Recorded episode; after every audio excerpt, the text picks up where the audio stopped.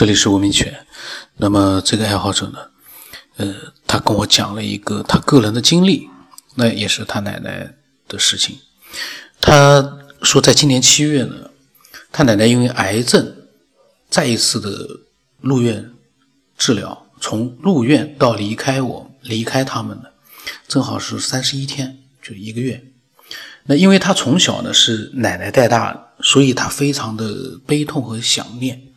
那么，在他奶奶入院治疗的这段时间里面呢，他也经常的去看望他奶奶，他能够感觉到，呃，他奶奶的意志和身体呢，在一天天的被病魔消耗。然后呢，他说他之前呢是一个信佛的人，他每一个月，呃，他说他是每一个每一，呃，后来他跟我就是重新，呃，又纠正了一下，他每年呢。都去九华山去祈福请愿。那他奶奶呢？从手术到住院，他前后有两次呢，去九华山呢去祈求一些奇迹的发生。当然，呃，并没有什么奇迹。这让他后来呢，他说有一些信仰崩溃。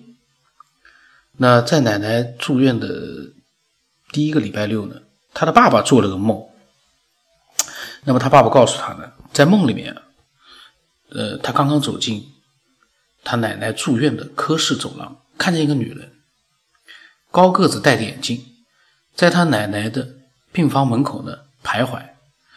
这是他爸爸的梦，他爸爸就问，在梦里面就问他是干什么的，是不是奶奶的朋友？那么那个女人就说呢，她住在上面九十九楼，太冷了，所以下来看一看，今天没有事情。那后来他爸爸就跟他讲了，说这个女人看起来呢很威严，也很端庄，总之呢，给人有一种说不上来的那种感觉。那么这个梦呢，呃，后来被吵醒了，是因为给奶奶守夜，当时在病房里面守夜的可能是轮流亲戚轮流。那么那一天守夜的亲戚呢，打电话给他爸爸，结果呢让他中断了这样的一个梦。那么他们一家人赶到奶奶的病房呢，这个时候奶奶呢吵着要回家，不管他们说什么好话，他奶奶就是一直说要回家。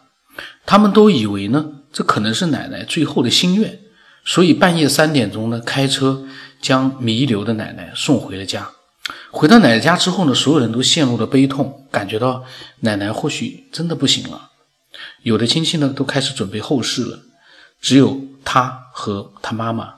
守在奶奶的身边，因为他妈妈是护士，他一直不愿意让奶奶呢放弃治疗。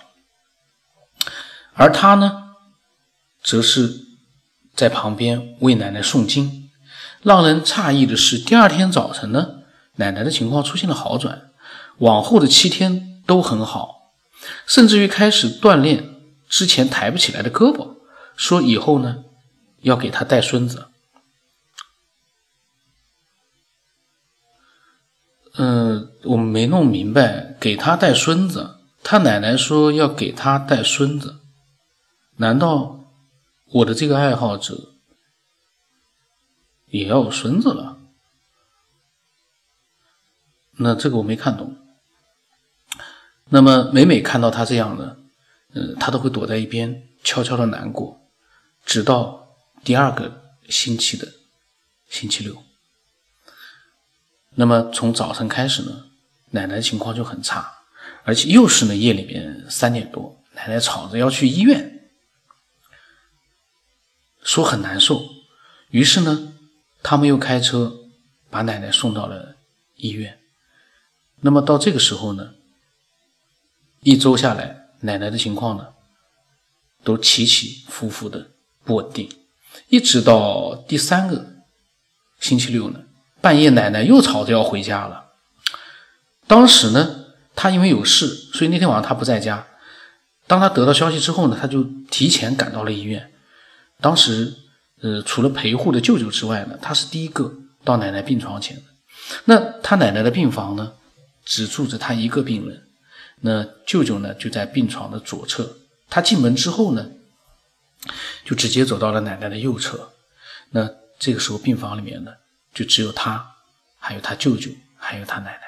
他们三个人，而他奶奶的意识也很清醒，一看到他就对他说呢：“他说我想回家，不想待在这里，把我的鞋拿过来。”然后他呢就一直安慰奶奶说：“治疗还没有结束。”说了很多，然后奶奶摇摇头呢，说她怕，然后他就很不理解为什么会怕，他就问他怕什么？那这个时候奶奶就问：“你后面的人是谁啊？让他走。”就他也不知道是男的女的。当时呢，他听到这个话，头皮就一麻。哎呦，这个事情不是他一麻了，我看到这里，我讲到这里，我都头皮一麻，因为怎么会突然？如果我我在想，如果是当时是我的话，我肯定也会突然之间会有一种很恐怖的感觉。他就下意识的站起来往后面望，但是他并没有看到后面有人。那这个时候呢，他爸爸妈妈还有爷爷家人呢都没有到，他就会问懵了。他就对奶奶说：“哪里有人啊？你看你都糊涂了。”他奶奶就用方言告诉他说：“他说孩子，你快带我回家吧，别问那么多了。”在这里，我我很难受，我也不认识那个人。那看着奶奶十分难受的表情呢，他当时就很愤怒，嗯，他就转身对着后面的空气骂起来，说：“你快点滚，别再来找我的奶奶了，他不认识你。”那这个时候，他舅舅呢，嗯，在边上很就因为不知道他是怎么了，他奶奶呢就用手拉了他，让他不要说，就让他不要再说。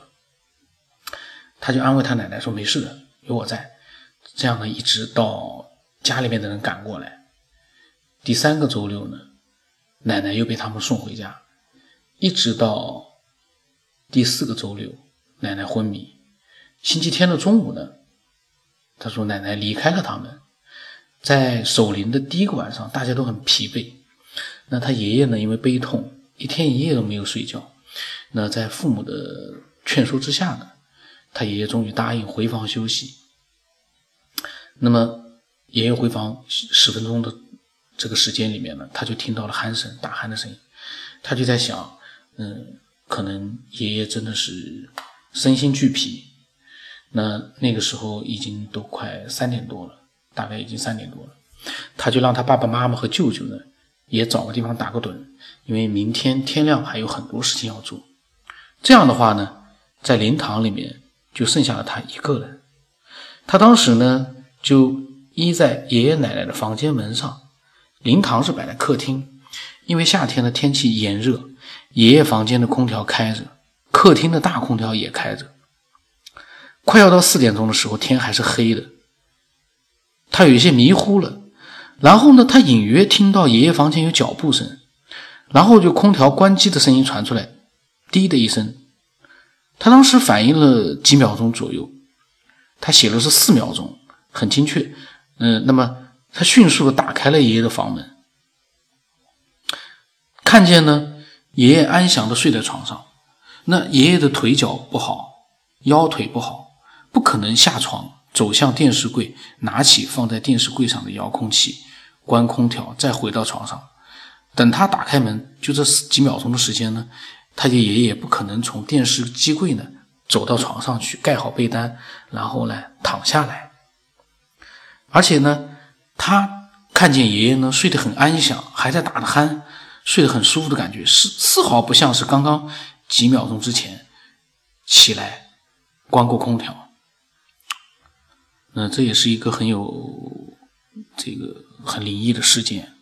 那么他当时他就看着奶奶的相片，他呢他说他。宁愿相信是奶奶回来，怕爷爷吹空调着凉，帮他关的空调。啊，这个还真的是很有意思。那么第二天呢，他就问他爷爷说：“昨天晚上关空调了吗？”他爷爷说：“不记得了。”昨天晚上睡得很香，他也就没有再去过多的追问。他说：“直到今天呢，才两个多月，他还是不太习惯。”奶奶已经离开他了，只是有的时候呢，想起病房，他问，他说那个人是谁？究竟是什么？他说不知道是神志不清，还是确有其人。他这个人呢，打了引号，因为那玩意儿看都看不到，那玩意儿如果真的有的话，可能在他眼奶奶眼里面是一个人，可是对其他人来说，那不知道是什么。那他爷爷房间的空调呢，究竟是谁关的？这些呢，他讲永远也不会有答案。所以他在想，灵魂和肉体的关系究竟是以什么样的形式去存在的？他想举一个他自己觉认为的例子，就是好像电视机和电视节目，肉体呢是电视，而电视节目呢是灵魂。电视坏了，节目还在，只是作为载体的电视坏了，我们永远看不到电视节目了。哎呀，他的这个比比喻真的是，我觉得真的是很很有意思啊。灵魂呢是电视节目，肉体呢？是电视，那也就是说，只要你有办法让这个电视保持一个正常的状态，灵魂就永远存在。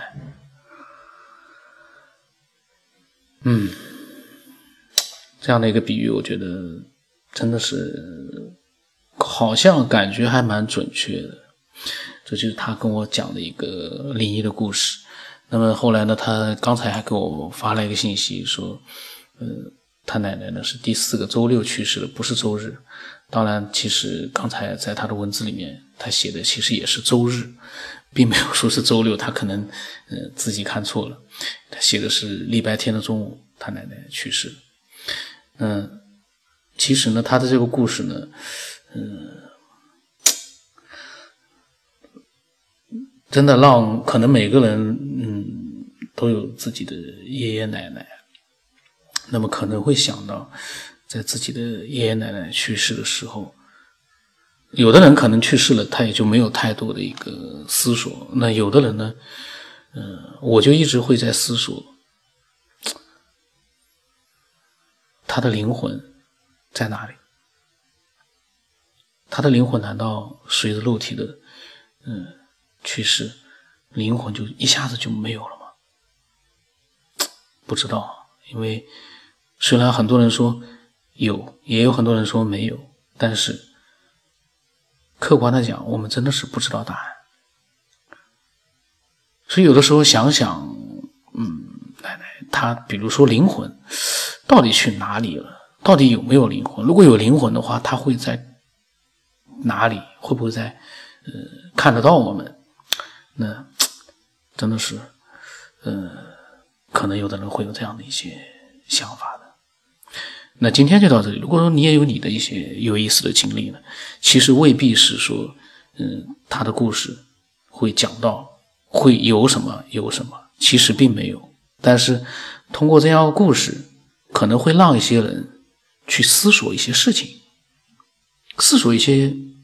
有的人觉得有答案了，那没有灵魂；有的人觉得还不知道，说不定有灵魂。我相信那些说有答案的人。在他们眼里，什么都有答案。他唯一没有答案的就是他活着的意义是什么？可能这个他没有答案。那今天就到这里。我的微信号码是 B 二 O S 八，不让成八。